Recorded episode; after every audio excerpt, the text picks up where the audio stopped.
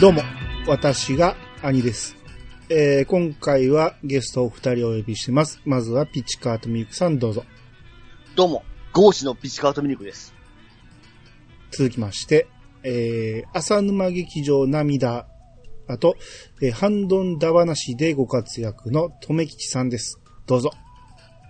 ファミフーはい、とめきちです。よろしくお願いします。ははい、お願いします。えーお二人のこの、えー自己紹介からわかるように、今回はハイスコアガールについて話していきたいと思います。はい。はーい。えーっとね、まあ早速、ウィキペディアからちょっと説明しますけど、はい。ハイスコアガールは、押切蓮介による日本の漫画作品。スクエアエニックスの増刊ヤングガンガン、えー2010年11、え、2010年のボリューム11と、えー増刊ヤングガンガンビッグにて、2011年ボリューム1から3まで連載し、同誌が月刊化して、指名が月刊ビッグガンガンとなった後も引き続き同誌で、2018年ボリューム10まで、えー連載された。えー著作権侵害問題、刑事告訴事件のため、2014年ボリューム9以降は救済中であったが、SNK プレイモア過去当時との和解成立により、2016年ボリューム8より連載が再開され、合わせて単行本第6巻と、えー期間5冊分の過失修正版であるハイスコアガールコンティニュー全5巻が発売された。えー2012年、ブロスコミックアワード大賞を受賞。2013年、この漫画がすごい、男編で2位を獲得。えー2018年から2019年にかけてアニメが制作されたということですね。はい。はいえーまあ、今回はアニメについて話していきますが、はい。まあ、要は、ピチさんに勧められたんですよね。はい、はい、はい、はい。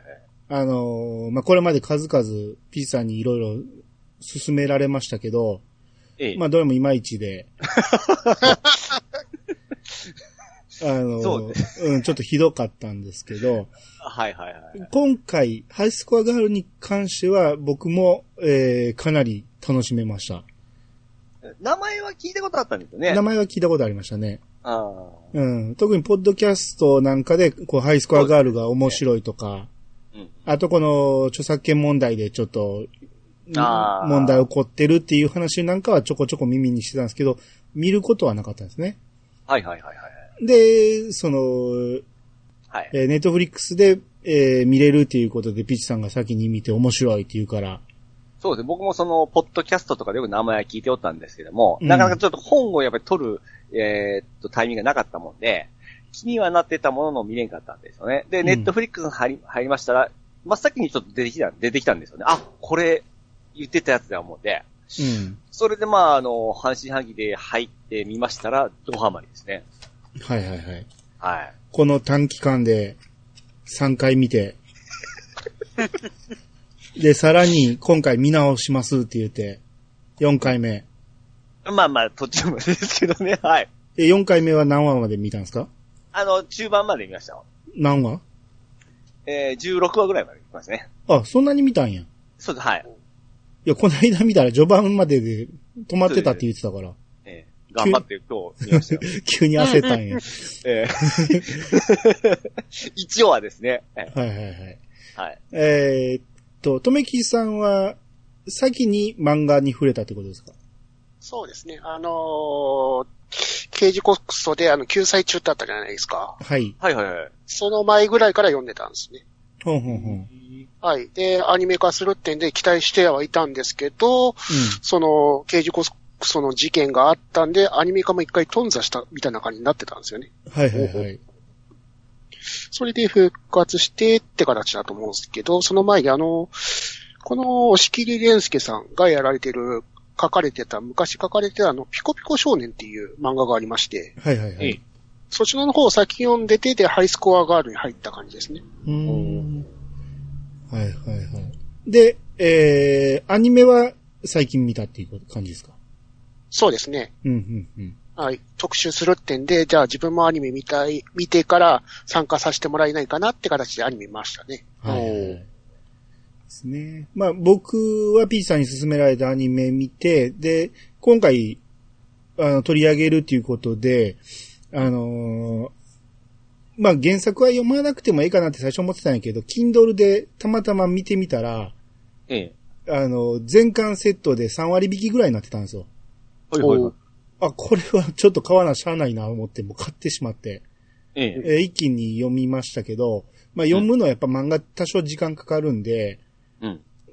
もうギリギリまで、えー、かかって読んでたんですよ。うん。ほんで、ようやく読み終えた思ったらおすすめで、さらになんかファンブックみたいなのが出てきて、はい。こんなんもあんねやと思って、もうこれはええかなと思ったけど、まあなんか、どうせやから一応買とうかと、ざっと見通して、あのー気になるネタがあったら喋れるわと思って買ってみて、それが買ったのが昨日なんですよ。おう。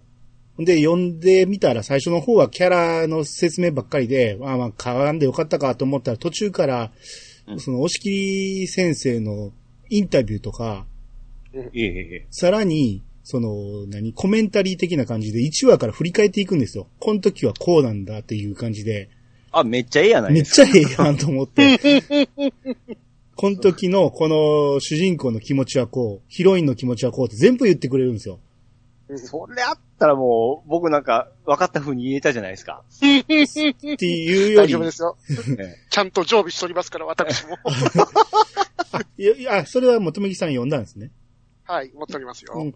ああ、よかったよかった。僕ね、それがついさっきまで、収録始まるギリギリまで読んでたんやけど、中学生編の冒頭までしか読めてなくて、あの、ここまでは俺はもう、キャラの気持ちは全部わかんねんけど、その先わからへんやんと思いながら始めてる不安な気持ちだったんです よ。うん、もうなんやったらもう、リスナーさんにそれ読んでくれって言って終わろうかなっていうぐらい、 全部書いてあるんですよ。それ、そう言っていいぐらいこのファンブックが出来がいいんですよね。そうそうそう。はい。えていうか、それは、えはいその作者がそこまで言ったらあかんやんっていうぐらい、全部はいはいはい言ってくれてるんですよね。踏み込んでますよね。そ作う。者ですからもう答えですよね。答えなんですよ。うんだから僕らがアニメ見て、この時、あの、ヒロインはどういう心情やったんやろって思いながら見てる分を全部説明してくれるから、だって今日僕それちょっと言った時に、それちゃうわって、完全に火が来る可能性もあるわけですよね。いや、でもね、見て思うのは勝手やと思うんで、ああ、はいはい。ただ正解があるのは確かなんですよね。作者がもう答え言っちゃってますからね。そうそうそうそう。うん。まあだからその辺は、えー、とめきちさんが呼んでくれたということで、ちょっと一安心ということで、えー、その辺はまあ、おいおい喋りながら行きたいと思います。えー、じゃあ今日はピチさんにキュンキュンタイム久しぶりにやってもらうということで、どなり行ってもらいましょうか。どうぞ。それでは始めましょう。まさかの復活。ビチカートミルクのキュンキュンタイムセカンドシーズンセカンドえな何回かやってるじゃん。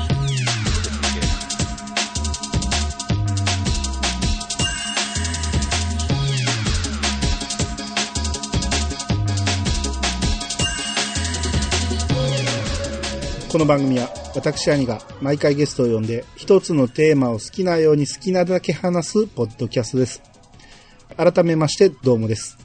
どうもです。はいよろしくお願いします。はい。えー、まあハイスコアガール、アニメでは20何話まででしたっけえー、 23 4かなぐらいじゃないですかね。はい。 24ですね。 ?20 やね。 4ですね。はい。うん、まであるんで、まあ、全部行くと時間かかるんで、まあ、ある程度端折りながらピチさんに、えーいろいろ教えてもらおうかなと思います。ために切りました。はい。まずは、 小学生編からちょっと行きましょうか。はいはいはい、ははいい。えーどんな話でしたっけえー、ざっとね、1話からいきましたね。はいはいはい、いいですよ。はい。どうぞ。えー、逆、 学業はダメで、あの、取り柄、ゲームしか取り柄のない主人公の矢口春夫君。これ、小6から始まる、始まりますね。はいはい。ええで、腕に自信があり、まあ、行きつけのゲーセンで、あの、ストツの対戦をやっておったんですけども、はい。あの、連勝が続いてる台に挑んだんですよね。えらい細かくいきますね。 どうどうぞ。はい一。番で頑張りました。はいで、しかし、完敗しました。はい。ええ。その相手はですね、同じクラスによる、うん。お、お嬢様の、うん。まあ、これヒロインになるんですけども、王の明ちゃん。はい。ええ。この子、まあ、ゆ学校ではですねででは、学校ではですね、優等生で、もう何もかも優秀でですね、うん。すべてが劣っておりまして、あの、春尾はですね、その劣等感からですね、こう負けたくない思いで、挑み、挑みまして、あの、禁じ手であるですね、町や羽目を駆使して、勝利するんですけども、あのーそれに激怒した明に、ぶち殴られます。うんうんこれから、これが出会いなんですよね。そうですね。はい。で、そこからまあ学校に移りまして、うん。でやっぱり学校ではですね、お嬢様ということで、あうの、んクラスのみんなからこう、ちやほやされておるんですけども、うん。まあ、なんか息苦しそうに、あの、過ごしてるんですよね。うん。でちなみにこのヒロインのアキラちゃんは全く喋りません。はい。で、我々も表情でこう読み取るしかないんですけども、まあ、大体わかりやすいですよね、あの表情は。うーん。まあ、わかりやすくはない けど。うん。なんとなく、んとはい。嬉しそうだとか悲しそうだとかですね。うん。まあ、そこを読み取るのも楽しいんですけども。うん。で、あとまあ、みんなにこう、特別扱いされる中ですね、こう、春尾だけはやっぱりゲーム好きの知っておりますんで、うん。同じこのゲーム、えーゲーマー目線で、もこう話していき、徐々に仲良くなっていくんですよね。ほん。話してはないですけどね。まあ、一方的に、あの、話しかけるみたいなね。はい。 でもなんか、なんか、春、春、春尾が怒らせまして、あのーホースで水をかけられまして、春は風邪をひいて休んでしまうんですよね。うんそこ大事な振りやと思いますけど。えいや、いいですよ、どうぞ。えうん。で、あのー春尾が風邪休みまして、うん。秋田はね、学級委員長として、うん。あ、のー春尾の家にむ、えー見舞いに行きますね。下級委員長じゃないではなかったと日直ですね。あ、そう日直ですね。うん。日直として、迎えに、えー見舞いに行きます ね。見舞いに行ったわけじゃないですけどね。あれプリントとかプ、リンうトん。そうです。プリント持って、ただ、春尾のママが喜んで家にあげちゃったんですよね。はい。で、そこでも春尾の部屋に移りまして、これゲームの障害がありましたね。はい。ええ。なんか覚えてますかゲームの紹介ええ。あの、ハードのことピサードと PC エンジンのゲーム、ちょっと紹介されたと思うんですけど、そうですね。ええ。PC エンジンのクンフ、はい。キキ、ええ、妖怪道中記、キキキキ、キキ妖怪道中記 妖怪道中混記ざ、ったな。なんかが R タイプ、はい。ええ、ビジランテ、ワンダーモモ、十王記。うん。まあ、それぞれのいろいろ、あの、紹介ありましたね。うん。この辺の紹介もですね、この僕らも立ち会ってた時代だったんで、すごくこう、楽しいんですよね。うん。うん。アニさんは多分やってないと思うんですけど、あまあまあ、でも僕の憧れだった PC エンジンですから ね。ああ、うん。で、まあ、この部屋で、まあ、ちょくちょくありまして。なんで か、、大事なところが全然言えてないですけど。え、どこですかすっごい大事なとこ飛ばしたんですけど、なんか言ってください、えいですよ。あ駄要菓は、子屋はどこにうん。駄菓子は、あそうそう、その前に駄菓子屋まで行ったでしょああ、雨、雨宿り、え、何だったっけあれ。すっごい重要だよ、あの駄菓子屋のシーンって。あ、そこいいですよ、ちょっと言っちゃっても。いや、え、えピッチさん覚えてないですか駄菓子屋のシーン。駄菓子屋は行ったのを覚えてますね。で、二人で、えー、ファイナルファイトやってるんでしたっけですよ、ファイナルファイトですよ。すごいやりま簡した単、ね簡単に言いますけ ど。すっごい大切ですよ、ここ。あそうあんまそこ注目しなかったっすわええの、後々までファイナルファイトは重要なファクターになっていくじゃないですか。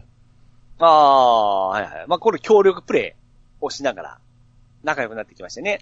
そうでしたっけうん、初めての共同プレイが、うん、ですよね、ですよね。なんですけど、そんなに和気あいあいと仲良くできてなかったじゃないですか。ああ、そうですね、そうですね。うん。あのー、何やったっけえー、っと、アイテムをハイスコア取るために、あのーなんか、邪魔されたら怒ったりしてましたよね。そうです。だから、わけがわかんないですね。喋らへんからね。はいはいはい。なんかもういきなり、あの、一人で始めて、いきなり2期、速攻死んでしまうんですよね。はいはい。で、残り1期になったところで手伝ってやろう言って、春尾が入んねんけど、えー、春尾が、その、アイテムとか取ろうとしたらめっちゃ邪魔され、てか怒られるんですよ。頭突きされたり、せやった、せやった。殴られたり足。たりされたりしてそうますそようそう。それは、なんか、高得点取るための、うんわざと、あのー、アキラがしとったわけですよね。なんか、錬、錬金術って言ってましたね。はいはいはいはい。あのーまあ、うまいことやれば、全部、アイテムになって、こう、点数が高くなるっていうのをやりたいから、わざと肉を出さんようなプレイをしてたんですよね。です、ですそうですね。うん。それと、最後の一期いうことで、なんか、自分にプレッシャーをかけてやってたのはここでしたっけそうそうそう。そこでゲーマーとしての、ちょっとあの、尊敬の眼差しが出るんでしたね。まあまあまあ、そうですね。よ、めちゃめちゃうまいっていうことがわかるんですね、そこでね。はいはいはいはうい。ん彼抜け取った。あと、ここの最後のシーンで出てくるところも結構重要じゃないですか。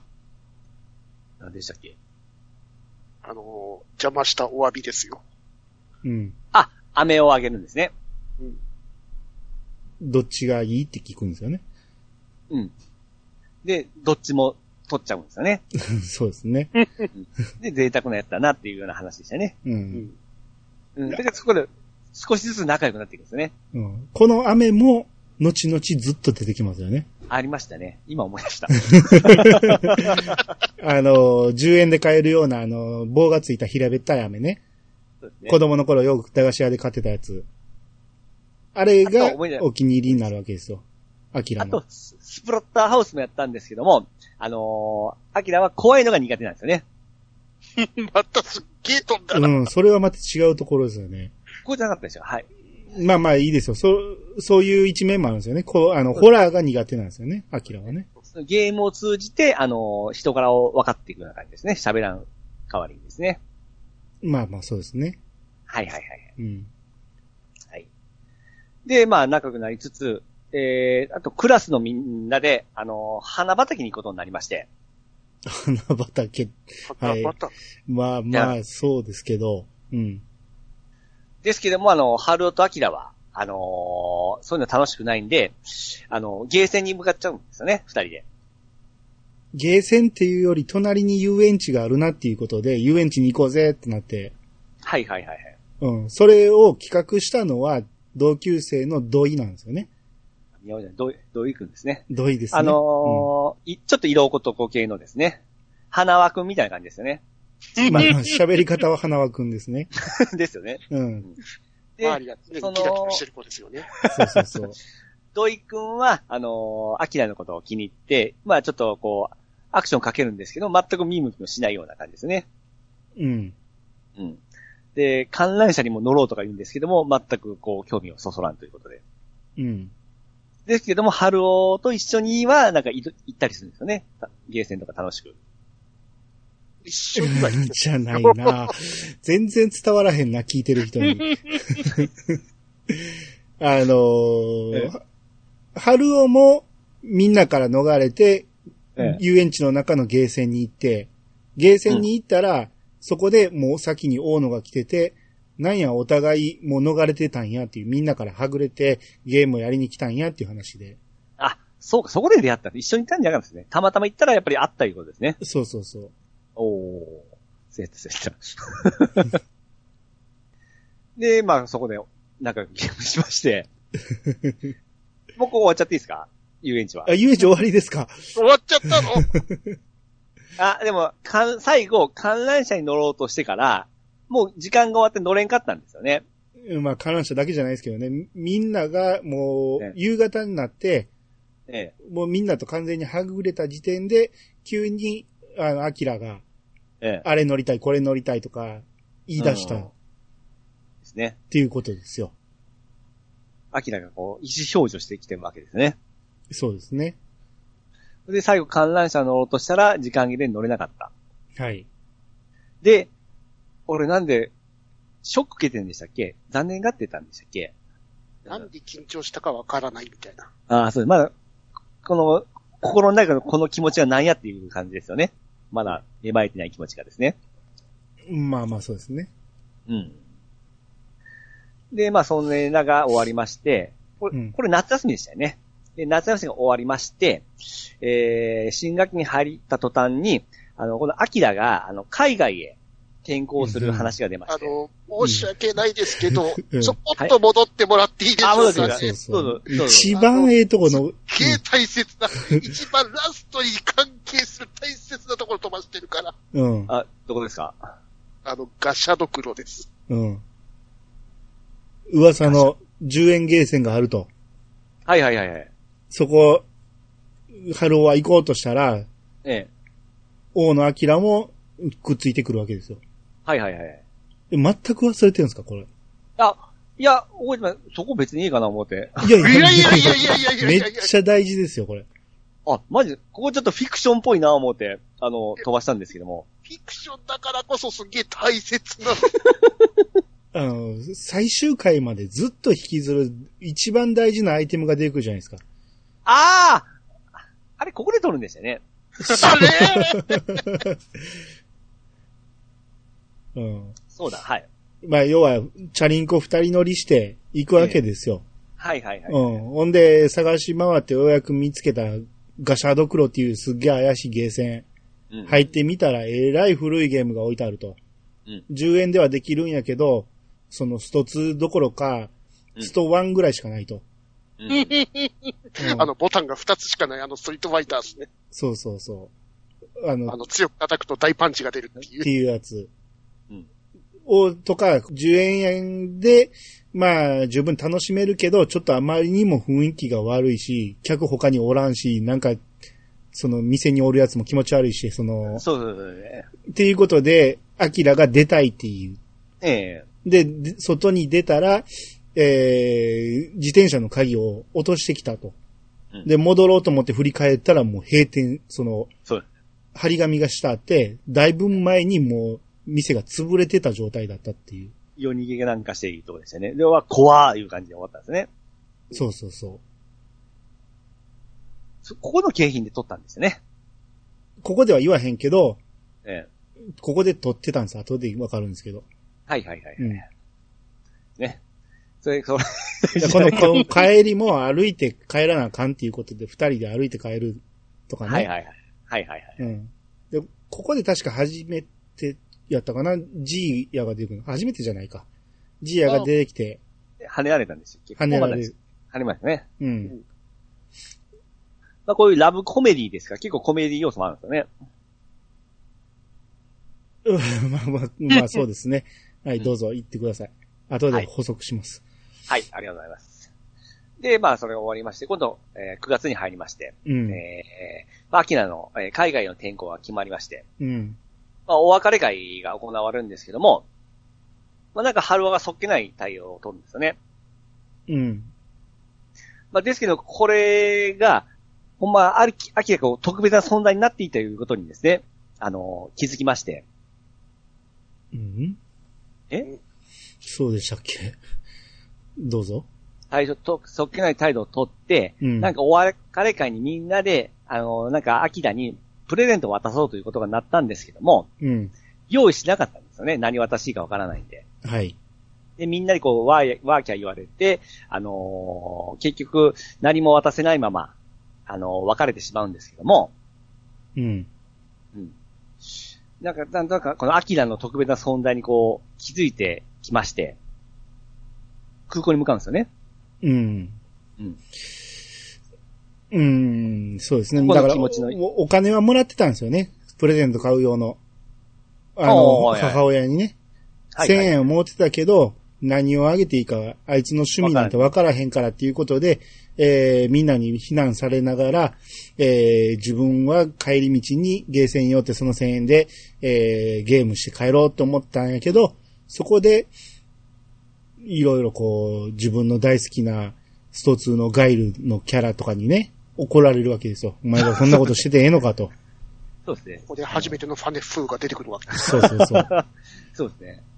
この辺がまあちょっと漫漫画的なところもあるんですけども、まあその辺の後押しがあって、うんで、あのーえー、空港に向かうんですよね。自転車で。はい。はい自で転車、自自転車ち転車では行かれへんと思ゃううけちゃどうちゃうちゃうちゃうちゃうあの、電車で行くんですよね。はい。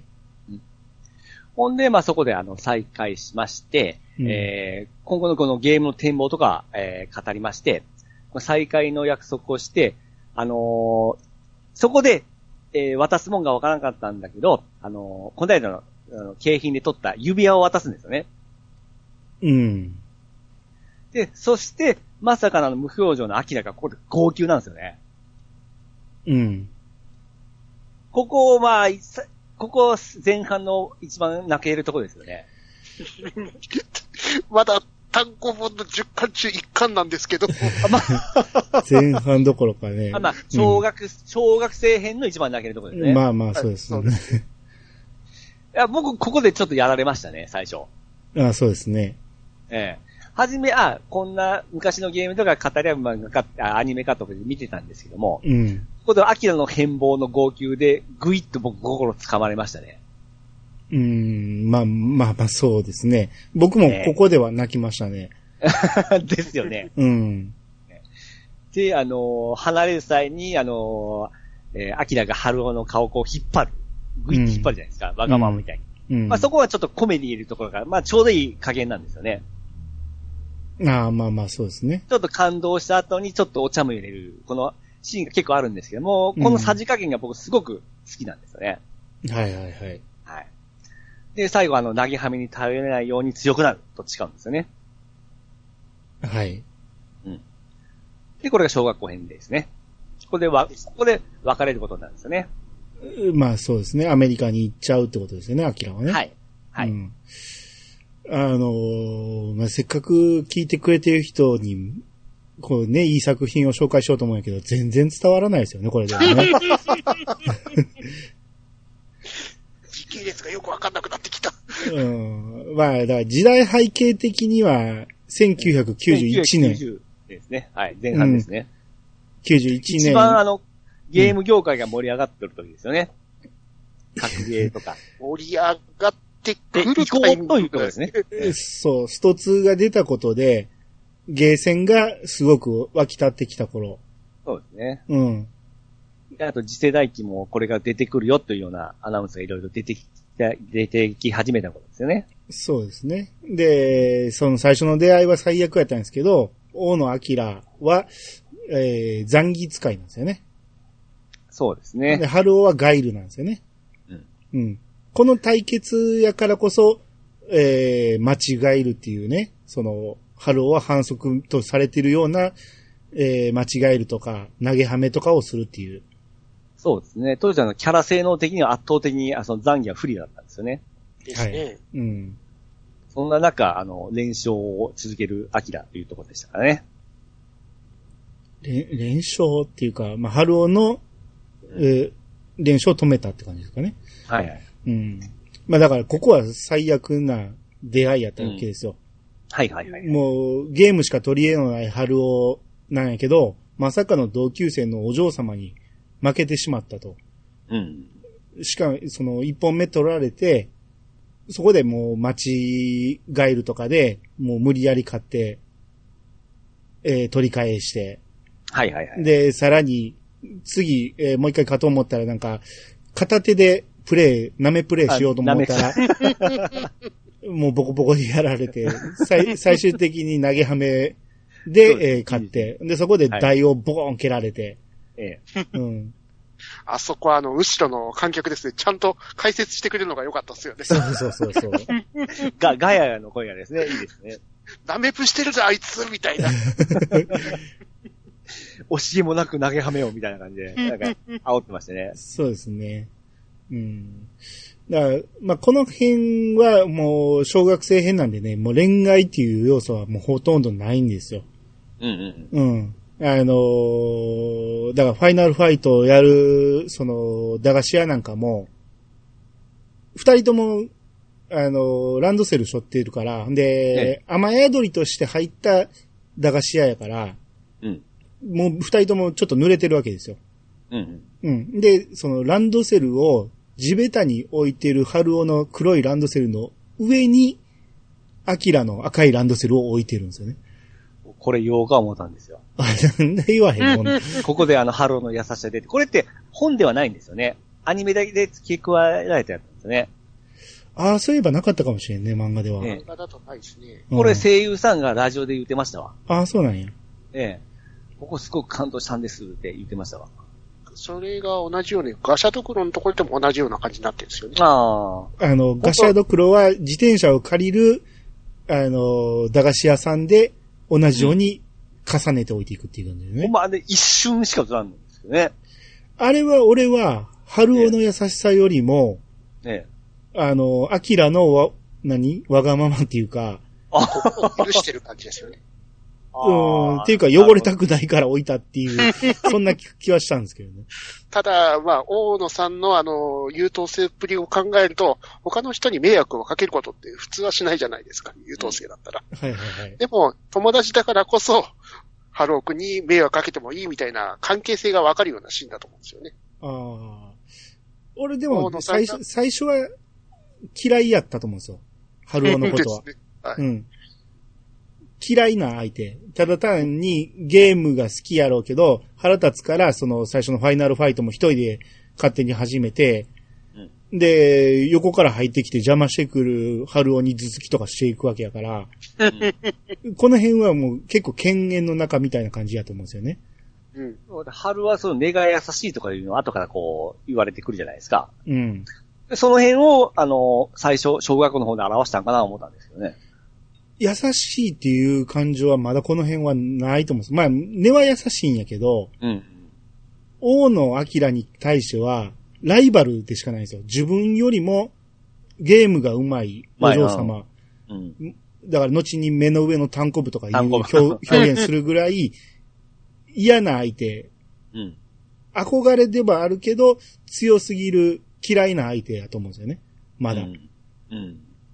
えそれが変わるのが、ピーチさんがさっきさらっと飛ばした、あの、プールの授業、プールを、プール掃除か。プール掃除の時に、ええ。えー、大野が春尾に水をかけるっていう。うん。あれはなんでかけたかって言ったら、春尾が、そのみんながスーパーファミコンの話題してるときに自分は、今は PC エンジンの方がいいんやぞっていう話をするんですよ。うん。友達にね。うんで、PC エンジンも知らんのかお前らっていう感じで、その話をしてて、みんなは PC エンジンに全く食いついてないんやけど、それを後ろから聞いてた大野がずっと聞きみ見立ててるんですよ。うん。ほんで、何、あの、聞いてんねんみたいな感じでい、いじったら水をかけられたっていう。おで、このあ時は、春尾の家に PC エンジンがあるっていうことを知った大野は、それがやりたくて、春尾の部屋まで上がるんですよ。ーなるほど。だから、春尾の母親は、ホットケーキ作ってきて、漫画で出てくるホットケーキとかっえて、分厚いのを作って、はいはいはい。それ、あの、もがーって言いながら食ってましたけど、え えあのモガーは、押切先生が言うには、えー、水木しげるのオマあーオマージュらしいですけあ、ど、ねま あ、なるほど、なるほど。で、モガーとか言いながら食って、で、食い終わったら帰れよって春雄に言われるんやけど、帰らへんかったでしょそうです。ずーっとこう待ってましたね。あれは PC エンジンがやりたくてっていうことなんですね。ああ。距離が近づいてるわけじゃないですよ。ゲームにしか興味がないんですよ、まだこの時点 では。なるほど、なるほど。うん。まあ、ここで PC エンジンができたということで、うんその後、あの、えー、そうなそんうかもう一回やりたくて、なんか、そうわそざうとん、かあの、風邪ひかそうかみたいな企みをするシーンがありましたね。水をね、かけてね、あの、春尾にもう一回風邪ひかそうとするんやけど、それを読まれて避けられてしまうというところで、はいはい。水面でブクブクブクって言ってるあの、ああ。のはいはい大野はめちゃめちゃ可愛いですねか。わいいです。はいうんはい。そうです、そうです、そうです。はい。だから、僕が思うええ。大野の春尾に対する距離が近づいたっていうのは、いやあの、何、ゲーム好きっていう意味ではもう近づいてるんやけど、うん。えー男として、人として好きになっってるっていう感情が出てくるのがガシャドクロの帰りやと思うんですよ。おうほうほうほうほう。靴ずれして歩けなくなるんですよね。そうだそうだそうだ、そうでしたね。で、その時に、春尾は、そんな靴履いてるからや言うて、この自分の靴を履かしてやるんですよね。で、自分は裸足で歩いて帰るんですよね。うん。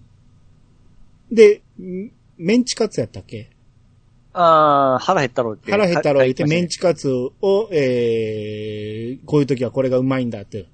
うん。ほんで、うまそうに食うと。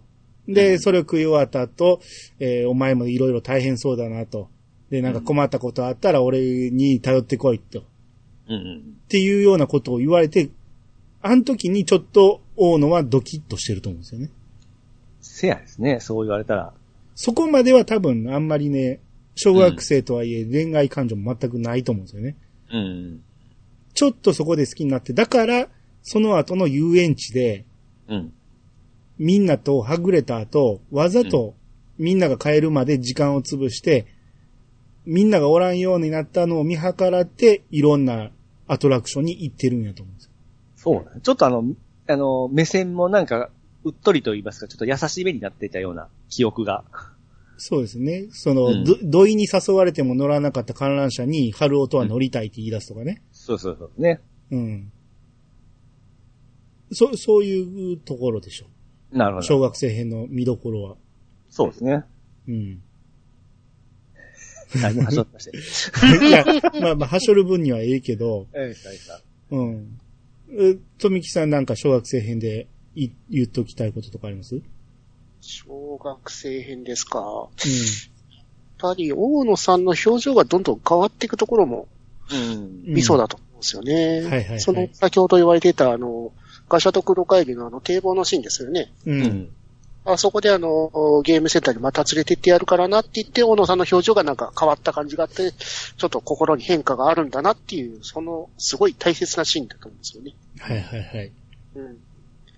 たあだ、のまあ大野さんも春尾もまだ自分の気持ちがよくわかってないっていうところがあるのもまた小学生の恋っぽくていいですよね。そうですね。うん。で、行きの、そのガサドクロ行きの時の二人乗りも、うん。大野は後部のに荷台に後ろ向きに座ってるんですよね。うん。あの辺も距離感の現れだと思うんですよ。うん。前向いて服を掴むっていうことが、まだしたくないっていうような距離感だと思うんですよ。うん。ピッチさん。そうそう。そうですね。 うん。 うん。あ頭をこう預けるのはまだでしたっけ人生そのこはあのバスの、あの、遊園地の帰りの遊バ園ス地の帰りのバス。あ、はい。で、遊園地に行くっていうのも、ええ。もう自分はアメリカに転校して行くっていうことが決まってるから、うん思い出作りもしたいっていう気はあるんですよ。で、うんほ本来なら、あの、土井が企画したような、あんな集団デートみたいなことには参加せえへんねんけど、春尾が行くっていうのを耳にしてうん。来たんです。うん。うん。だから、春尾は全くこの時点では恋愛感情とかいうのは分かってないんですよ。うん。やけあど、大野に関しては、もうやっぱり女の子やから混ぜてるから、ちょっと好きになりかけてる。あうん。そうですね。うん。まあ、ハロは、まあ、鈍感ですからね。しばらく。まあまあ、そうですね。 で、決め手となったのが、空港で渡した、あの、ガシャドクロで取った景品のおもちゃの指輪なんですよね。うん。あれを、えー、渡されて、大野は、その、要はもうこれは告白やと受け取ってるんですよ。おー。春尾はそこまで思ってないんですよ。そうですよね。 僕は記念にみたいな感じでは思ってましたけど。お前にあげるようなものが何もない。もうここに来るまで電車賃で1000円使ってしまったと。うん何もないけど、えー、今あるのはこれぐらいだと。で、あのガシャドクロ変なゲーセンでゲットしたやつやから気色悪いかもしれんけど、こんなんでもええか受け取ってくれ言ったらそれを、えー、受け取った大野はもう感極まって、これまでほぼうーとか、もがーとかしもがか言わんかった大野が、うわー言うて泣くっていうね。 うん。これはもう声優さんの力はあります。すごい感動しました。あいやいや、いい泣き方でしたよね、あのね。うん。うんあの、とめきさんは最初漫画じゃないですか。はいはい。漫画のこのシーンっていうのは、やっぱりそれなりに感動はもちろんあったようなところです。それは、まあ、一巻のラストのシーンなんで、もう、完全なクライマックスっていう感動的なところですから、うん。はいはい楽はしいけど、ええまあ、映像化されてすげえな、こう完全にあの、い。はいはい原作を再現されてるなって感じがしましおー、うん なるほどなるほど。そうなんですよ。で、まあ、押切先生がコメンタリーで言ってたのは、もう、ええ最終回でやろうと思ってたネタ、ここにもう入れちゃったっていうぐらい、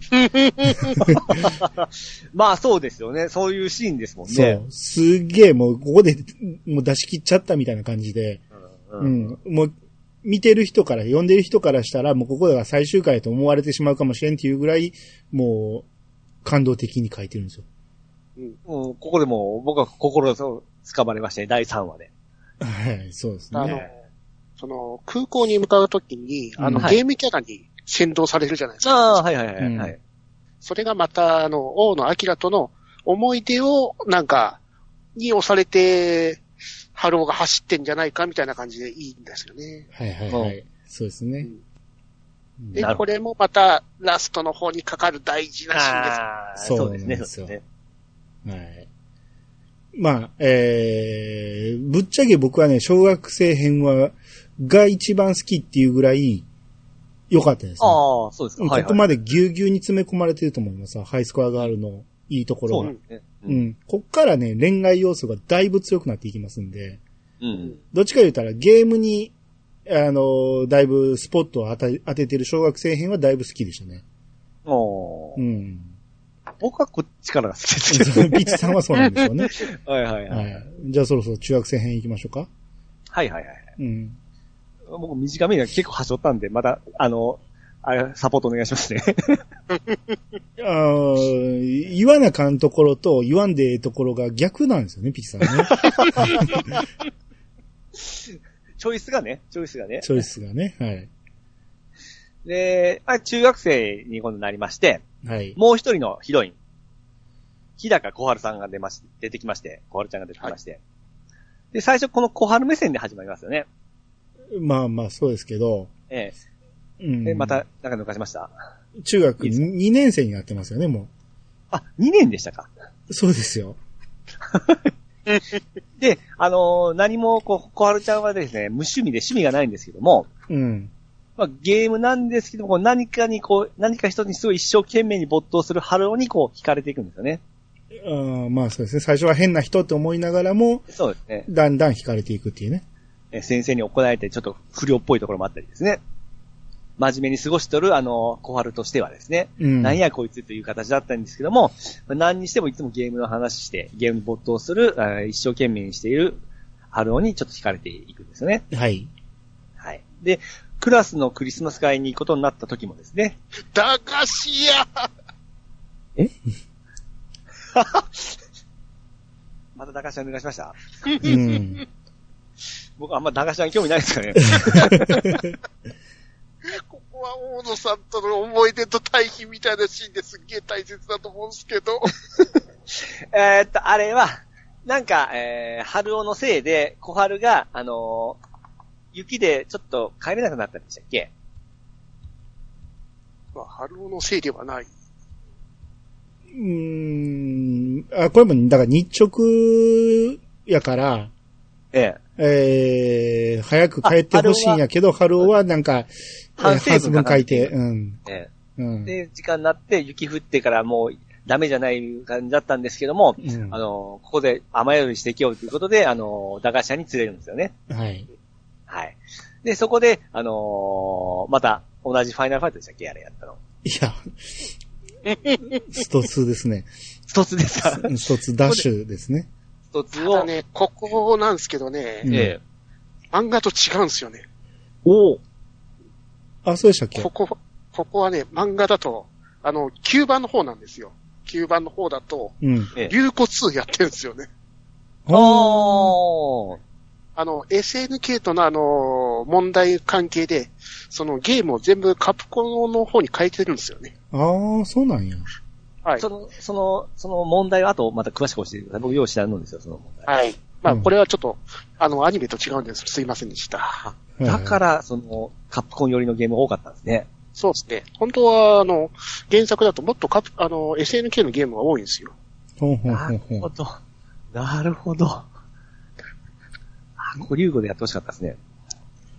だから、あのー技でいきなり初見で流行乱舞出すとかいう、そういうシーンとかも変わっちゃってるんですよね。ほうほうほうほうほうほうこれ、まあ、マニアニメはだったらガチャプレイで結構いいプレイをするんですよね。うん。うん。これちょっと才能を見ると言いますか。そんな感じもありましてね。うん。 でも、後ろで見てる方が好きって言うんでしたっけそうですね。あの言葉僕好きなんですけども、もっとやれよ言った時に、いや、私は後ろで見てる方が好きって言うて、あの、春尾のプレイを見るんですよね。はいはいはい。はいはいはい。で、あの、クラスのあの、クリスマス会、クリスマス会に行くのにも、あのーまあ、二人でボイコットしちゃったりするんですけども、はい。まあそそんなさらっと行くんやったらもういっそ言わんでええわ、それ。えー、で、じゃあこの辺ちょっとさらっと飛ばしますね。あの、小春がスーパーファミコン買ってもらうんですよね。あだいぶ行きましたね。あ、ダメでした。はい、いいぞ。はい。あれ、ファイナルファイトだったかな。あのーなんかゲームを買って、春尾に一緒にやろうとかなんか教えてくれって言うんですけども、あのー自分でやれってこう諭されるんですよね、まずは。人に頼らず自分でやれって、ゲーマー紳士的な回答をするんですよ。うん、ああ、すうーんまあまあ、そうか。うん。それで真面目なんだか、ど優しいんだかどうなんかっていうので、また、あのー小春ちゃんがちょっとキュンとしたりするシーンがなかったですかまあまあ、そうですね。うん。うん。で、また正月に小春と、またゲーセン行ったりするんですけども、そこであの、モータルコンバットとサムライスピリッツの紹介をしてくれるんで、うん。これはちょっと僕として嬉しかったですね。うん、ふんふんふんふん。いいですね。えーあの、好きなシーンは後でいいから、あの、ストーリーをちょっと言ってもらえますわかりました。 で、えー、春尾がまた風邪をひきまして、小春が今度見舞いに来るんですけども、うん。そこで、えーっと、小春があのー、クンフーをするんですね、PC エンジンの。うん。そこで小春の姿に、アキラを重ねちゃうんですよね。はい。はい。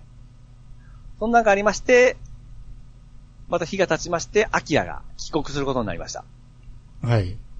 で、アキラが、えー、あまあ、アキラと微妙なこう再会を話すんですけども、こうなんかすれ違い気味なんですよね。うん。なぜあ、なんででしたっけ なんかこう、戦いたかったんですよ。戦えなかった感じでしたっけうーん。まあまあ、そうなんですけど。えええ。もう分かった。もう思った通り言ってください。どうぞ。はい。うん。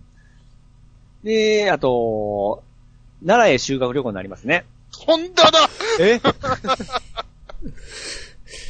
まあまあいいです。あの、はい。奈良ではないですけど、奈良だけではないですけど。あまあ、奈良方面へ修学旅行になりまして。まあ、そうですねで、先生のあの依頼で、あの、ジュースを買いに行くんですけども、うん。あのーまあ、小春もついてきまして、で、共に新幹線に乗り遅れちゃうんですよね。あの、し、し新幹線の中で、気分が悪くなった先生に、こう、これでこう、なんか買ってきてくれと飲み物。って言って、で買いにその、うん、途中で止まってる駅で買いに行ったら、えー、もたついてる春夫と、それを見手て、伝う小春ですうね。ん、が、えー、乗り遅れたと。はいはい。っていうことですね。 で、乗り遅れた二人で今度、あの、宿えー宿泊先にあの二人で向かうことになるんですけども、まあ、小春はデートみたいで嬉しそうだ感じがするんですよね。はい。そうですね。でしょ全然面白そうじゃないな、この話な。まあ途中であの駄菓子屋寄ったりパルちゃんは、あの、自分の気持ちがよくわけわからないみたいな。片思いしてるんだけど、なんでこの人に惹かれているのかよくわかってないって感じですか。うん。で、まあで途中で寄った、えー、駄菓子屋に寄ったりして、まあ無事到着して、この自由時間ですね。 うん。で、この自由時間で春尾は、あのーこの自由時間で、抜け出して大阪で開かれるスーパーストリートファイター 2X の大会へ向かうんですよね。これを利用してから。うん。そうしますと、なんとあの、同じ会場にですね、アキラもおるんですよね。うん。で、ここで、あのー勝ち進んでいけば、アキラと対戦ができるということで、うん。うん、あの、春尾は、あの、生き好んで、えー挑みまして、えー決勝まで進みまして、決勝でアキラと、えー再戦が叶いまして、うん。ここでは勝利するんですけども、まあ、実はあの、アキラの筐体のボタンがこう壊れておったのを後から知りましてですね、うん。もう帰りにこう思いをぶつけ合いまして喧嘩をするんですよ。うん。うん。うん。で、その最中に、アキラのネックレスに、あの、小学校の時に、えー、別れる時にあげたあの、おもちゃの指輪がこうあるのを発見するんですよね。うん。そうですね。指輪をネックレスにしてたってことですね。ええそこで、こう、喧嘩が止まるんです。あってみたいな感じですね。そこで中島が落ち着くんですよね。 あれなんで落ち着いたかちょっと覚えてないんですけど、うん。うんだからまあまあ、それを見た。見てから、うんあの、喧嘩収まるんですよね。うん。で、えー、アキラも落ち着くんですよね。なぜかわかんないですけど。まあまあ、そこでシーンが終わりますからね。ですよね、ですうよね。ん。うん。うんで、えーっと、また修学旅行後。まあそういうのがありまして、また秋だとこう遊ぶようになります、えーなるんですよね。うん。で、なりましたら、秋への気持ちが、ちょっとこう大きくなり始め、アホなんですけども、あのー、えー、アキラの支えになりたいとか、そういう気持ちになりまして、あのーこいつ友達がおらんから大丈夫なんかとかいろいろ心配し始めて、支えになってやりたいなと思いまして、アキラと同じ高校へ受験することにしたんですね。あはいはいはい。そうですね。ううんん。で、ゲームを封印して受験勉強を頑張ります。うん。で、あのー受験当日に、あのージーヤが迎えに来まして、うん車。内で、アキラと、えー二人っきりというか、あの、話すとこになるんですけども、まあ、軽く思いをぶつけまして、で、アキラはちょろっとほろ、頬をあからめるような形をしまして、ハローの手を握るんですよね。うん。ここでまあ、いい感じなんですけども。うん。うんまあ、しかし、あのー受験は失敗に終わります。うん。これ中学編で、これで終わりですよね。まあそうですね。ざざっといきましたね。ええうん。まあいいでしょはい。う。えどうぞ、どうー、ぞ。補足を。全然面白そうじゃないんで面白そうに言わんとわかんないですけど。最初のあらすじを言いましたから、はい。 あーまあまあそうですね。あらすじではありますね。そうです。そうですね。うん、ああ、まあまあ、そうですね。そうですね。だからまあ、す好きなシーンとか、うあん、いじゃあや、だな、オーナ P さんに聞きますけど、なぜすれ違ってたのか、ですよ。大野と春尾が。はいはいはい。うん。あんだけそうですよな。いいあれ終わりなな方をした二人なのに。なんか最初ギクシャクしてましたよね。ギクシャクしましたよね。なんか怒ってましたよね、大野がね。そうです。あれ気づかんかったからですかね。なん、ちょっと教えてください。要は、その、日高小春という女の子が、うん。あのー常に春夫と一緒におると。あ、もうそこ見てましたっけそれを見てるんですよ。ほうほうほうほううん。それを見てるから、あんだけこう、要は、指輪をくれた仲なのに、なぜお前は、そんな、女の子と一緒におるんや、っていうことで、ずっともやもやしてるわけですよ。はいはいはいはいはいはい。あ、そうだ。ゲーセンで、うん。春尾が翔太時に乱入してきたのが、あのー、アキラでしたっけえー春尾が、その、連勝してる間に、ええ。先生が来たからっていうことで、えー学生服の、えー春尾はトイレに隠れる。で、その間に日高にやっといてくれと。うん。うん。で、日高がガチャプレイで買ったりしてたんやけど、うんえー次に入ってきたプレイヤーがめちゃめちゃ強いと。しかも、あの、隠しキャラの豪気で入ってきたんですね。ああ、そうですね。う。うんん。で、引っ越してきたばっかりやから、小春は全然大野のことを知らんかって、えらい可愛い、綺麗な女の子に負けちゃったと。うん。ほんで、その子はさっと出ていったと。うん。ほんで、その後、えー春尾に、あの、可愛い女の子になんか知らんキャラで倒されてしまった、言うて。うん。えーそれは、すごい言うて、その子探しに行くぞ、言うて、きっと号機やから号機の出し方を聞くんだ、言うて行くんやけど、もう見つからなかったと。うん。うん。まあ、この時の、大野の気持ちはわかんないですよ。もう、春尾に気づいてたかどうかはわからんけど、うん。とに、とにかくこの辺はすれ違いですよね。で、あとあの、なんか、他の生徒が、あの、告白するときに、ちょうど春尾が目の前におったんですよ。で、体育館かどっかで。え、今誰って言いましたえー、と、アキラが、えー、告白されうんることになったんですけども、はい。体育館かどっかですね。はい。そのシーンにちょうど、あの、春尾が言わ、言い合わせとって、うん。で、その男性とは振られるんですけども、うん。あのー見とった春尾にちょっと八つ当たりするんですけども、で、お前同じ小学校でどういう関係だったんだって言われまして、うん。目の上の単コ部って言うて、あのー秋田がぶち切れるんですよね。そうそうそう。うん。そんなんもあってちょっとギクシャクしとったんですね。うん、まあそうですね。うん。要は小春の存在、日高小春の存在が気に食わんと。うん。あんたは私に指輪くれたやろっていう。まあまあ そうですね。うん。やのに、何、何なのと。さらに目の上の単行部とはどういうことやと。あああうん。あああ、そうか。兄さんはやっぱりその、もう、えー、諦め線だったんですね。あーじゃなくて、春尾の気持ちなんですけど、春尾はまだ恋愛に気づいてないんですよね。うん。うん。要は、あの時にあげた指輪もそこまでの気持ちはないと。うん。その自分の憧れるゲームの上手い強いプレイヤーとしての大野に対する尊敬。で、うん次会った時に必ず買ってやるっていうライバル心でしかない。うん。だから自分よりも強いプレイヤーっていう意味で目の上の単コブって言っちゃったんですよ。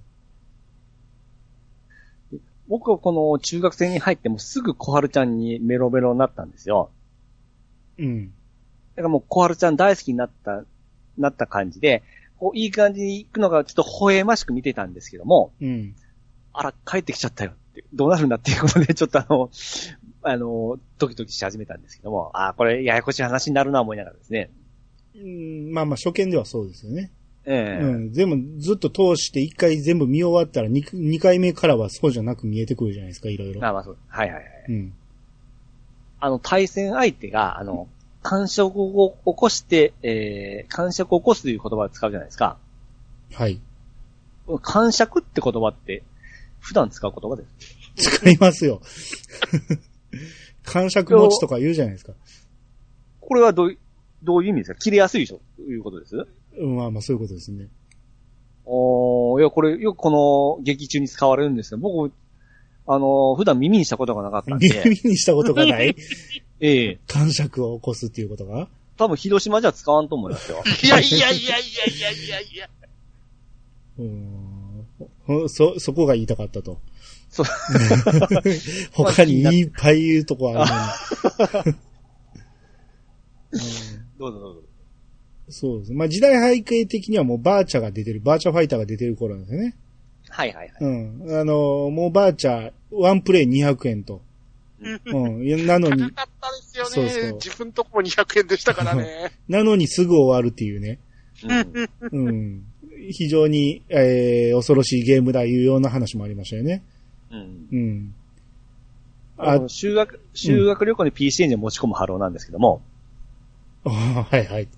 これもすごく僕は共感できましたね。あはい。僕もあのーまあ、専門学校の時なんですけど、その旅修学旅行みたいなやつに、うん。あ、の、ニューファミコン持ってってから、あの、宿のテレビにつなげてずっとドラクエやってたんですよ。なんてドラクエやってんねん。いや、パーティーゲームかアクションやりましょうよ。いや、旅行が嫌いだったんで、まあみんなが出た後に、あの、行ってらっしゃいって送ってから僕一人でずっとゲームやってたんで、ああ、楽しかった思い出だったなっていうのを、こう、思い出したんですよね。楽しかった。えー家でもできることやろ。それは、それはやっぱり、ここで春尾がやったみたいに、えあの、みんなでできるようにボンバーマンとかええをやるべきじゃないのえ、いやいや、それぞれ持ってった記憶が、ああ、あったなっていうのを思い出しただけ なんで、ええみんなは関係ないんですよ。あーまあまあ、いろいろ、ね、小ネタはいっぱいありましたよね。その、ザンギエフのエンディング。ああ、コンタクトダンス、ね。うん。あれを、春尾は、あの、知らないおっさんが下段キックして終わるんだ、言って言ってて、それを小春が、えーゴルバチョフ大統領がコサックダンスしてるんでしょ、言うて、ツッコミをし入れてるところとか、あ、ピチさん見てるみたいやなと思いましたね。ちなみに、ピッチさん、ゴルバチョフ大統領って何した人ですかどっかのだ、アメリカの大統領ですよ。えーマジでもえ、うどっなかの大統領でしょどっかの、それは大統領って言ってんねんから、どっあ、かほんとアの。メリカじゃないんですね。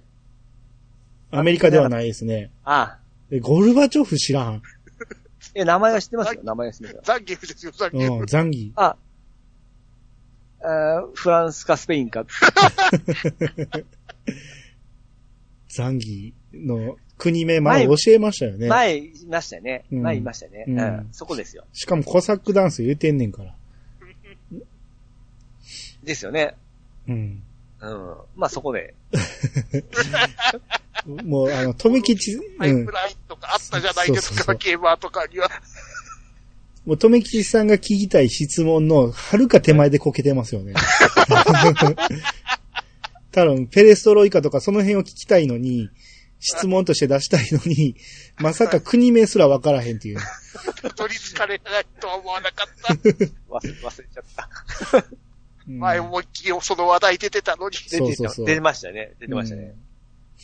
うんはいまあ、あと、うちで出た話題としては、モータルコンバットが、そうでし出ょてきましたよね。その、すごい、こう、残酷なゲーム、うん、そうですねだなっていう話をしてましたよね。うん。はいえー結構問題になったやつですからね。うん。うん。はいはい。あと、アニメでは多分この辺から、ソニックブームのことを、ファネフーっていうんです ね。これって、この漫画でもアニメでも散々ずっとファネフー、ファネフーって言ってましたけど、うんまみんな何言葉にするとファネフーって言ってたんですかあそう聞こえるっていうような感じで。 あ、そう、僕ソニックブームとしか聞こえたことはないですけど、まあそうですよね。うん、しかもあのー、本人の人が、 そういう風に言ってるからなんか違うなって感じしますもんね。 あのちゃんとあの、本人ですからね。そうですね。はい声優さん本人でしたね。はうい。ん。安本さんね。はいはい。はあ、い。そう、なんかゲーメストで広告でね、このなん か、アストロシティが出てて、中古で25万円だとか言って、はいはいはい。あ、そんなんまで載ってたんやって、僕当時読んでなかったから、ゲーメストなんか。はいはいはい。あそんなんも載ってたんやって、こう、アストロシティ自体も僕は知らんかったんですよ、その名前自体をね。はいはいはい。で、最近アストロシティミニっていうのが出たから、そうですね。あなるほど、意外とこの、いいタイミングでこういう単語が出てきたなと思 って。うん、そう。まさかミニとしてこの時代に出てくるとは っていう。ですね。うん。なかなかタイムリーなネタやなと思って。あ、そうですね。うん。と、ちょっと印象的なのは、あの、は大いは野いさんの再会のところがあったじゃないですか。ええ、はいは。はいはいい。入ったかって言って、で、スト2で対戦しようとしたけど、透かされるじゃないですか。はいはいはい。うん。で、その後の、また、ファイナルファイトをやるところがいいと思うんですよね。ああ、そうですね。ありましたね。あの、はい小学生時代とまた違う感 じで、しかも大野さんがめっちゃ怒ってるって感じで、そうそうそうそはいはいはいはいはいはいはい。ね、アンドレ連れてこられて、こんなタイミングで連れてくるんだみ たいな。意地悪するん ですね。う。うん、ちょっと大野さんみたいな感じで言ってましたね。うん。ハロー君涙目でしたからね。そうですね。あの辺は非常に面白いところですよね。はいはいはい。うん。あと、ピチさん言いかけた、あのーはい小春がスーファミを買ってもらって、ええ。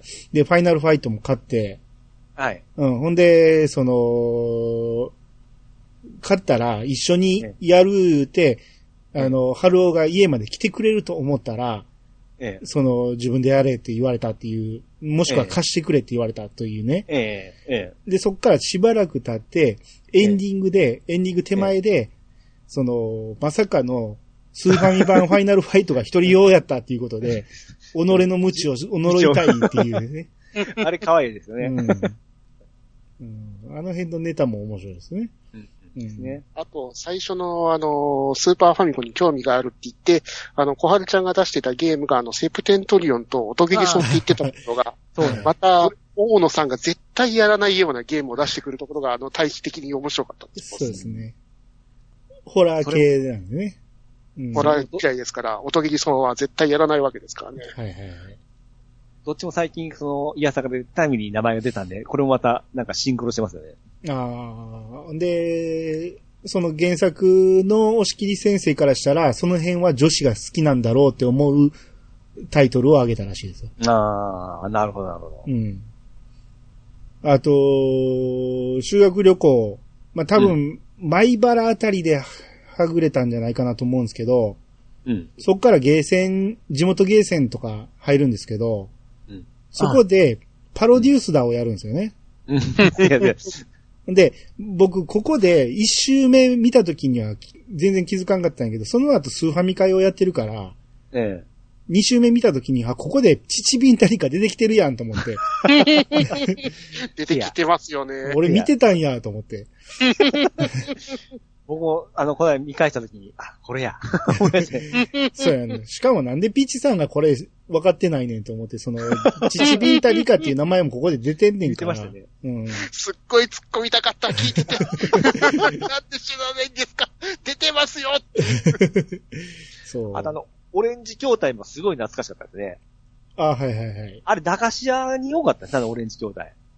ああ、そうなんですね。ええ、うんうちの近所のその駄菓子屋も、あれ、あのまんまでしたね。うん、うん、うん。うん。うん。ああ、こだわってんな、思って。はいはいはい。まあ、あの、電車、新幹線に乗り遅れて堂々としている春尾はちょっとおおかしいですけどね。。かかっっここいいよですくねないやろ。あんなん僕できないっすわ。頭のネジと飛んでるでしょ、あんなもん。声援持っているぐらいであの自信ってすごいですよね。そうそう。ちゃんとつけるとこもまたすごいですよね。うん。ね琵琶湖沿いに行けば帰れるってこと、そんな琵琶湖なんて俯瞰で見てるわけじゃないねんから分からへんやろうと思う。でも最後、小春ちゃんはもっと一緒にいたいな、みたいな感じで言ってましたね。ああ、まあそうですね。デート気分だったんだね。はいはうい。ん。で、宿に着いた時に、あの、さあ帰ろうぜと言ったところで、あの、服の裾を引っ張るっていうね。ああ、かわいいですね。この服を引っ張るシーンはすっげえ多いですよね、この作品。あります。ね。ええうん。多分作者の願望でしょうね。これやられたいって いう。うん、もう、お男としてはたまらん やつやつうんうん。ああと、近鉄奈良駅から大阪に向かうときに、うんえー近鉄奈良駅はどっちですかって言って、道歩いてる人に聞くんですけど、えこの時に、インド人を右にっていう、え。おうおう言われるんですあれよ。は、あれはなんか意味あるんですかえ、インド人を右にを知らないんですか知らないですかははい。あなたゲーマーでしょ何でしたっけ忘れただけかもしれないですけいど。やいや、超絶有名なゲーメストの誤色でしょああそれ気づいてなかったんいや、なんか聞いたことあるな。嘘。俺でも分かったのに。 いろいろ忘れるんで、はいはい。そういうのネタが入ってるわけですね。はい。はい。うん。まあ、あとあのー僕は全然号機すらを知らんかったんですけど、はいはいはい。あのーその大会の時に号機使いが現れ て、で、号機で、この、号機出されると、さすがに、えー、春尾は、やばいって思うんやけど、号機を出すの失敗して茶色竜が出てくるっていう、はいはいはい。この辺のネタも、お知らんかったけど、あの、ここで学んで、あ、面白いなと思いましたね。あ結構あるあるだったんでしょうね。うんあるあるというか、ハイスコアガールには出てこないですけど、この号機は他のゲームでもやらかしいキャラになってくるん ですよ。ああ、そうなんですね。うん。 X メンの方でもあの、失敗侍っていう感じで、号機が失敗すると、あの、シルバー侍って人が出てくるっていうネタがあったっすからね。へえ。ーであの、やり直させてくれ、言ったんですけど、あの、その選択画面からもう戦いは始まってん だ、ってはいはいはい。言われてましたね。うん。あと、その大会終わった後ね、その、まあ、機嫌の悪い王のを追いかけて、こう、んなんで怒ってんねんっていう話をするのが、河原を歩いてるんですけど、ええ。あなたたち、宿、京とか奈良でしょなぜ河原歩いてんねんと思うんですよね。大阪におって多分あれ梅田でしょあ、どう考えても河原歩いて帰るのおかしいでしょなるほど。そういう、そこに違和感あるわけですね。駅に向かわなあかんのに、河原歩くわけがないんですよね。だからまあ喧嘩するためのシーンやと思いますけど、うん、まあだから、やたらと大野は強いんですよね。そうですね。うん、その、家で、えー、その、ゴーダモエミ先生に、あの、いろいろ習ってるから、その、何、空手とかも習ってるらしくて、その勉強、武術、稼働、すべて、あうんの、教えられてますからうね。ん、だからボッコボコにやられるんですよね、彼は ね。上乗ってるのに下から殴り続けそうる。そうそうそうそう。いや、でも女の子に手出すのもどうかなと思うんですけど、ああ、まあまあ、そうですね。 ええ、まあでも強いとはいえ。な、殴ってはないですけどね。あ手あ出してないです。そう顔そうはそ引うそっう。張るぐらいですね。うん。でも結構汚れてましたよね、服とか。まあまあ、地面にね、寝転んでましたから。うん。まあだからその後風呂に入るっていうための、あれでしょうけどね。ここであのーあれですね、景品でもらったあのースト2の T シャツをうんオスロで着るという可愛らしいところですね。まあまあそうですね。うん。あとだからし受験でね、これまで勉強一切してこなかった春男なんやけど、大野が行くという、受験するという高校を目指すために勉強を始めるわけですけど、うん。ここでね、あの、ゲームのキャラが、この勉強中に出てきて、その、うん。えー、醤油とじいう字は、ギースに醤油と覚えろって言う言ってたんですよ。うん。これの意味がわかんないんですよ。ギースに醤油、どういうことあのーギースに醤油ってのはギースのステージの曲名がギースに醤油って言うんですよ。あ、そういうことええ。じゃあ、それは全然わからへんわ、俺 じゃ。何にかかってんやろうと思ってて。2回ぐらい言いましたからね。受験中も言いましたけどね。うん。あと、この先生がちょっとあの、応援するとこも良くなかったですか絶対無理なのは分かっとんですけども、その、頑張ることに意味があるみたいな、なんかそれは応援したいとか、そういうので後押しするところもなんかいいな、思って。そうですね。無謀だと思うって三者面談で言われるんですよね。うん。うん。ただこれは、この無謀さは悪いことではないと思うと。自分を変えようと思う気持ちは、えーいいことだと思うから、その一生懸命応援するっていう。そうですね。そううですねん。まあこの辺はいいシーンでしたよね。うんうん。うん。受験会場に向かうあの車の中であの、握り合うはい。手と手はまたいいシーンでしたよね。そうなんですよ。ここは、だからあの、ジーヤがね、ええあの、母親に、あ、春尾の母親に聞いて、同じ高校を受けると聞いたと。で、それは、えー、アキラお嬢様にはまだ伝えてません。あの、春尾お坊ちゃんからお伝えください言って、二人後部座席に並んで乗せるわけですよね。うんうん。うん。で、車の中で初めて自分の思いを伝えるんですよ、春尾が。うん。うん。その、お前の支えになりたいみたいなことを言うんですよね。うん。うん。そこで、初めて、王の明の方から、その手を握るというねうん、アクションを起こしてくるわけですよあ。、ねえ。返す、返すね。うん。ほんで表、情は向こう見たままなんですけどね。そうそうそう。で、春尾が、王の、俺な、いや、やっぱ何でもねえって言ったところで、王野はさらにギュッと握るんですよね。ここで、転換とで終わるで流れる、もう最高の終わり方ですよ、ここ。 最高の終わり方ですね。ただ、ここのシーンの残念ポイントが一つあるんですよね。はいはいははい。えーこのシーンの握り合う手と手のシーンですね。い。はいええ。これは、あの、押切先生一人で再現して、 あの、書いたシーンらしい。あ、そうなんや。 手の向きはちゃうんですかあえじゃな右くて手と、うんはい。手と手が合ってるんで、あの、できた、一人でやったシーンっていう。なるほどね。ああ、気づかんかった。えーあの、インタビュアーが、あの、原作、あの、 漫画家が夢壊さないでくださいって言われてるんですか らね。えはいはいはいそれは漫画であって、あの、アニメはちゃんとなってますか、さちゃんとなってるでしょうね。うんああ、なるほほど。うん。なるほど ね。ど。だから気づかなかった。はいで、受験番号、受験番号が1942と。そうやった、そうや った。うん、いい番号だということで、これ、うまいのが、やっぱり、その、見てる方にも、覚えやすい番号なんですよねうん。で、えー受験終わった後、その、合格発表、番号がガーッと張り出されるんですけど、そこで合格したかどうかは言わない。ただ、1942がないっていうことしか。 これもうまいんですよ。あー、エンディンそうですねグが流れながらね。あるんですよね。うん。これまた、この、この上蘭高校、うん。めちゃめちゃ倍率高いですよ。あの、間の落ちてる番号がめちゃめちゃ多いんですよ。よー見てます ね。はいはい。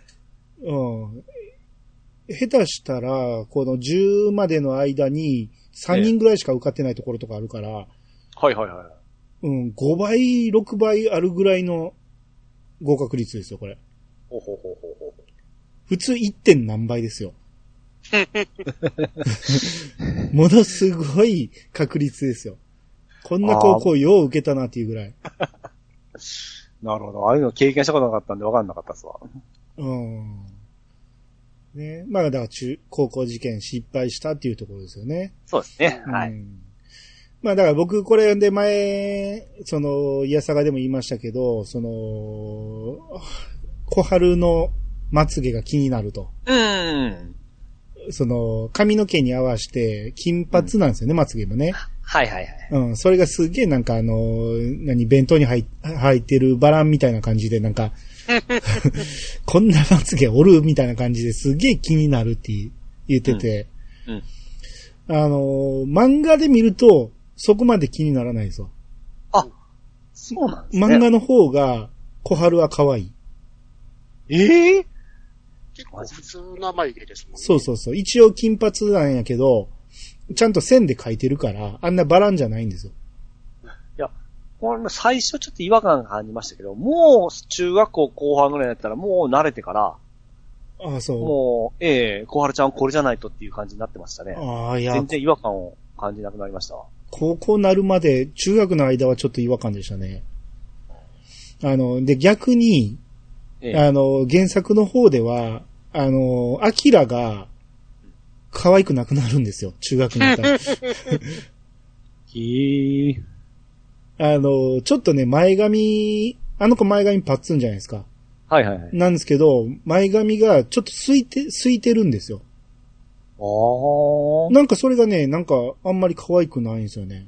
小学生の時はまだもうちょっと可愛かったんやけど、うんうん。なんかあの前髪が、なんか貧相に見えるっていうか、あと、うん何半開けの目、うんうん。重たいまぶたうんがうん余計、パチッと開けないねうん余計強調されてるっていうか、なんか俺的には原作のアキラはあんまり可愛くなかったんですよね。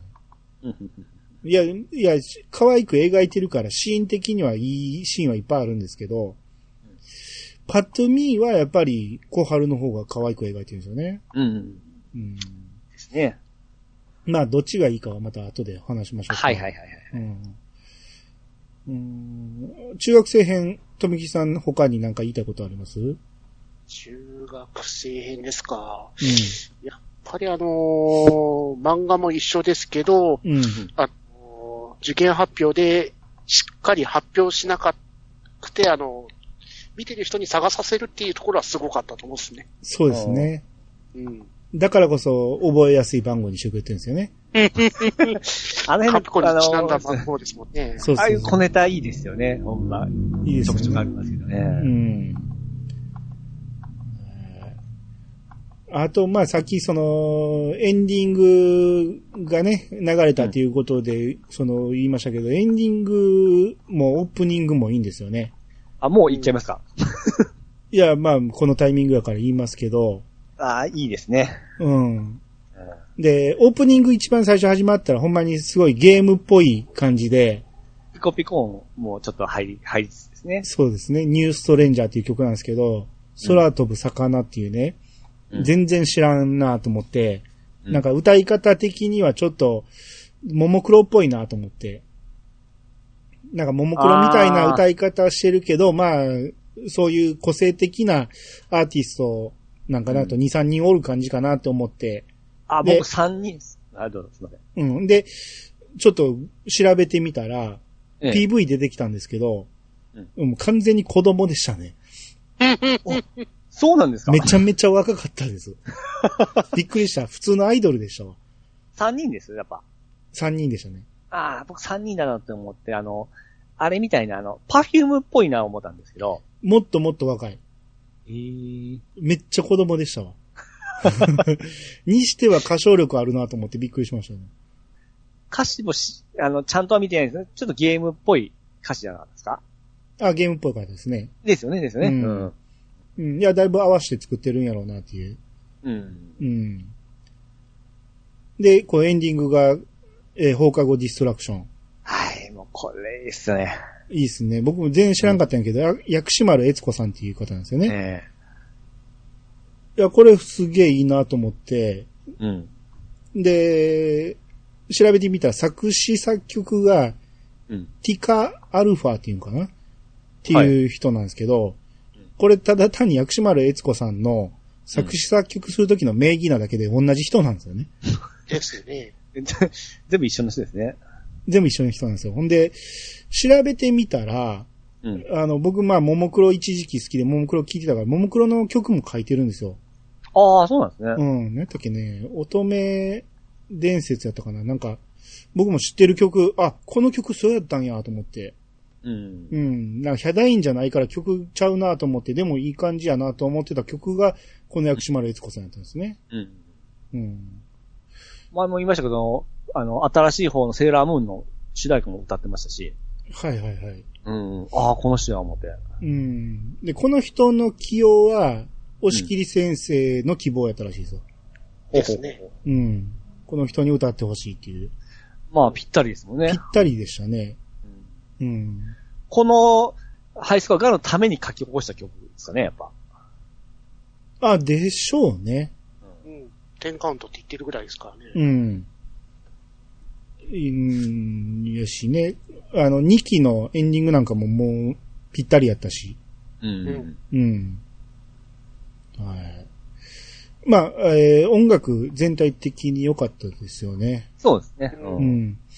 あ、だあかの、ら、 BGM すごかったですそうよね。そうそう、BGM がうんすごいんですよね。それこそ、そっちも本物連れてきてるんですよね。 下村陽子さん連れてきちゃってま すからね。そうそうそう。本物じゃないですか。うん。スト2とかやってた人でしょはうんい。で、インタビューで、うん。ガイルっぽい曲を、あの、ガイルステージっぽい曲を作ってくださいっていう、ああの、注文を受けて、うん。なんで自分のやつで自分のなんかパロディ的な曲作ってんだろう みたいな。そうそう。だからすっげえ豪華なんですよ、全部。はい。うん。あのーさっき言ったガイルの声もそうやし、うんあのーザンギの、ザンギエフの声もそうなんですよね。うん。おん、おんあのーそのまま呼んできてるからすっげえ豪華なん ですよ。そうですね。うん。あの、本編キャラクターより、あの、ゲームキャラクターたちの方が大御所感あるんですよね。そうそうそうそう。意外とヒロインたちは、ちょっと、そんなに僕の知ってる役はやってなかったんですけど、うんはい脇の人たちがすっげえ豪華でしたよね。うんそうなんですよ。ちょい役がすげえ豪華ですよね。そうそうそう。まあまあ感、触を起こす男とかもそうでしたし。ああまあそうですね。その辺はちょっと最後に言いましょうか。はい。はい。ゲーム画面の表示がそのアニメに使われるじゃないですか。はいはいはい。その戦うシーンとか。うん。